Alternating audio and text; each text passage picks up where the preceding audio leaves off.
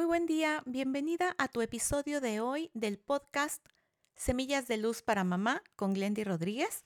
Vamos a ver el lenguaje del amor de los regalos.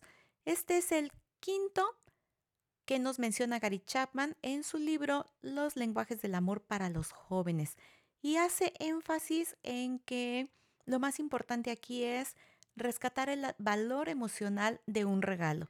Con esto nosotros expresamos amor porque lo que estamos diciendo es, me interesas, te quiero, me he tomado el tiempo de pensar en este regalo para ti. Y de esta manera, el hacerlo de una forma ceremoniosa, al entregarlo, incluso rescatando los otros lenguajes del amor, como con palabras de afirmación, con el toque físico que puede ser un abrazo, un beso, por supuesto, los dos, y aquí también tomar en cuenta los intereses de los hijos.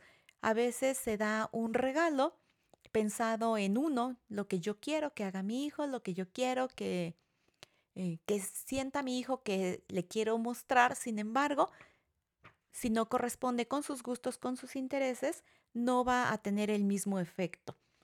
También el autor nos habla del tema del dinero.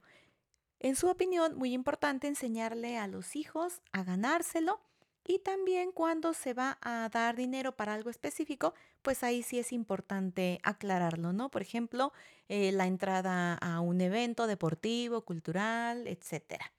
Y también nos menciona la importancia de que en algunas ocasiones va a ser de gran trascendencia entregar un regalo a tu hijo, a tu hija, de forma privada. Cuando se hace en familia, pues tal vez es así con una ceremonia de reconocimiento, de aprecio, de amor.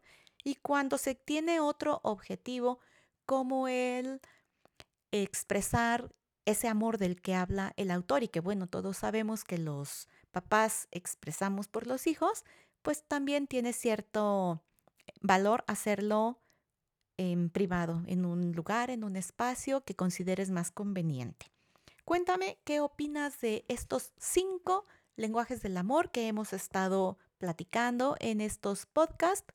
Si no has escuchado los cuatro restantes, te invito a que lo veas en los episodios anteriores.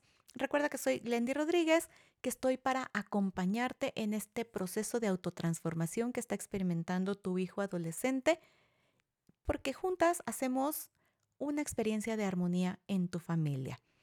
Nos escuchamos mañana. Te mando un abrazo enorme. Saludos.